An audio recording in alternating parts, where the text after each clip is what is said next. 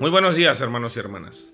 Gracia, misericordia y paz de Dios nuestro Señor y de Jesucristo nuestro Salvador personal para todos nosotros.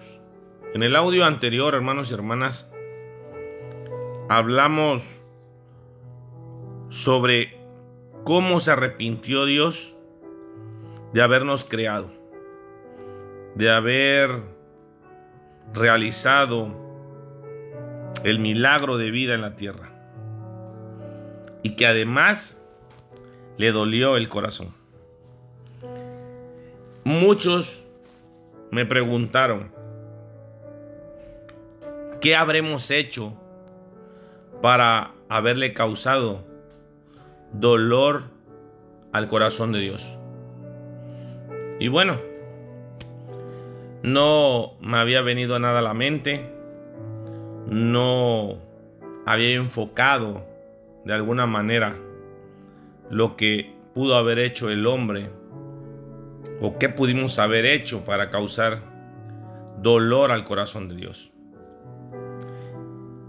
Y el día de hoy les comparto que uno como padre, y antes de ser padre fuimos hijos, y como hijos fuimos malagradecidos con nuestros padres.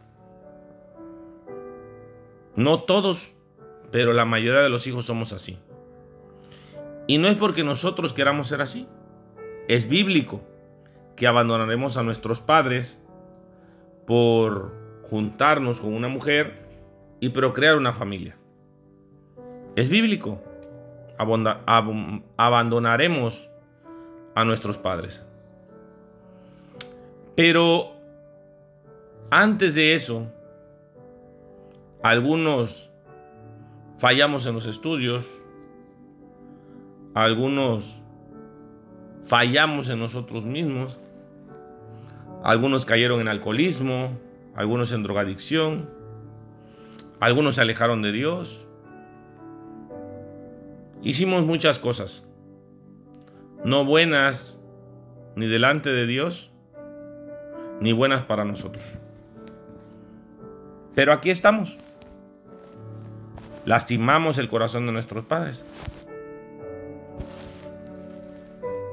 Y eso es lo que nosotros como seres humanos hacemos a veces día a día, consciente o inconscientemente, causándole un dolor al corazón de Dios. Que al día de hoy fue más allá, porque nosotros hoy en día vivimos bajo la gracia, bajo el amor y la misericordia de Jesucristo. Por su sangre, porque por su sangre fuimos salvos. No vivimos bajo la ley, hoy vivimos bajo la gracia por el amor y la misericordia de Dios al enviar a su Hijo a la tierra para pagar con su sangre por nuestros pecados. Por Él somos salvos. Y muchas veces olvidamos eso, hermanos y hermanas. Y creemos que todo lo podemos o que todo debe de ser para bien y más cuando recibimos a Jesucristo en nuestro corazón, cuando acudimos a la iglesia, cuando leemos la Biblia. Pero algo no está bien. Y pensamos o creemos o nos predican que todo va a estar bien, que todo es de prosperidad y que cumpliendo con la palabra de Dios y cumpliendo con tus diezmos y tus ofrendas y tus primicias y tu pago para misiones, vas a ser próspero. Lo cual es totalmente falso.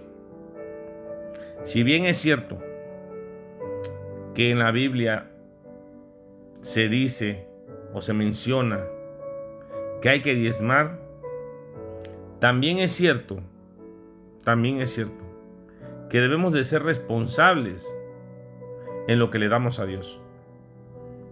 Pero no pensando en que lo que le demos a Dios se nos va a multiplicar.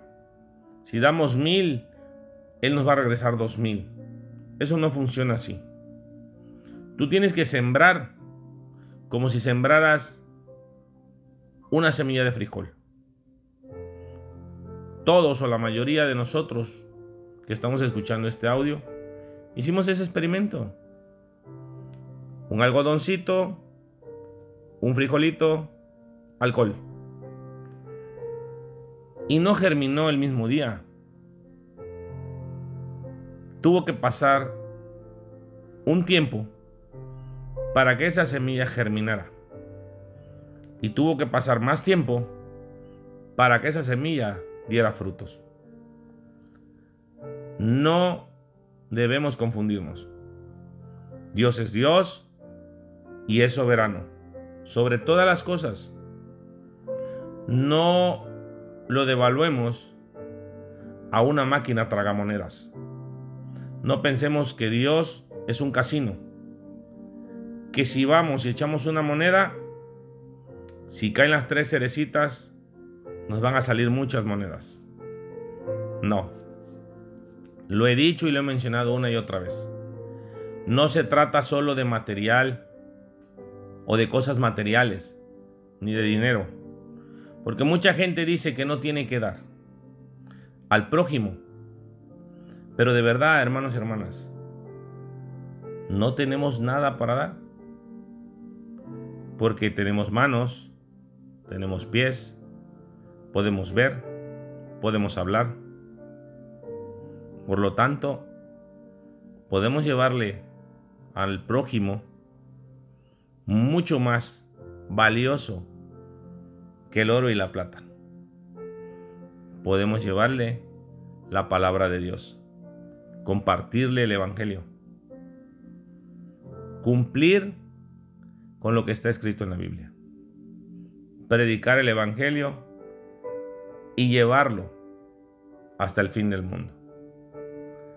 Dios es lo que desea de ti, lo que desea de mí. Él es el dueño de todo el oro y toda la plata. Y la verdad es de que nosotros no somos dueños de nada, hermanos y hermanas. Nacimos desnudos y nos vamos desnudos. Nos vamos sin nada. Por lo tanto, vuelvo a insistir en lo mismo. Nosotros solo somos administradores. Y el que es buen administrador en lo poco, Dios lo pondrá de administrador en lo mucho. Pero debemos de creerlo debemos de estar firmes en la palabra de Dios. No es mentira que Dios nos ama y que somos sus hijos. Y si somos sus hijos, también somos sus herederos. Y salvo en pocas ocasiones, se ha visto a príncipes ser mendigos. Pero nosotros, si somos hijos de Dios, somos herederos de su reino y no podemos ser mendigos. Debemos de aprender a administrarnos y no pensar que solo se trata de lo material. A veces basta, hermanos y hermanas, con una palabra de aliento, con una palabra de vida, con un buen consejo, a veces con una simple palmada en la espalda. Eso es lo que necesitamos. Pero solamente lo vamos a encontrar en Dios. Y es lo que debemos de realizar antes que nada, aprender a ser agradecidos con Dios por la vida y por lo mucho o lo poco que Él nos ha dado para administrar.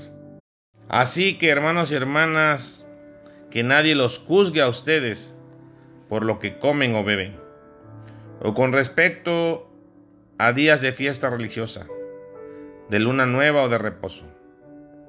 Todo esto es una sombra de las cosas que están por venir. La realidad se halla en Cristo. No dejen que les prive de esta realidad ninguno de esos que se ufanan en fingir humildad y adoración de ángeles. Los tales hacen alarde de lo que no han visto, y envanecidos por su razonamiento humano, no se mantienen firmemente unidos a la cabeza. Por la acción de ésta, todo el cuerpo, sostenido y ajustado mediante las articulaciones y ligamentos, va creciendo como Dios quiere. Si con Cristo ustedes, hermanos y hermanas, ya han muerto a los principios de este mundo, ¿por qué, como si todavía pertenecieran al mundo, se someten a preceptos tales como no tomes en tus manos, no pruebes, no toques? Estos preceptos, basados en reglas y enseñanzas humanas, se refieren a cosas que van a desaparecer con el uso. Tienen sin duda, hermanos y hermanas, apariencia de sabiduría, con su afectada piedad, falsa humildad y severo trato. Un severo trato del cuerpo, pero que de nada sirven frente a los apetitos de la naturaleza pecaminosa. Lo podemos leer en Colosenses capítulo 2, versículo 20 al 23. Les deseo, hermanos y hermanas, un excelente día. Recuerden, recuerden que Dios nos ama y nos ama mucho. Amén.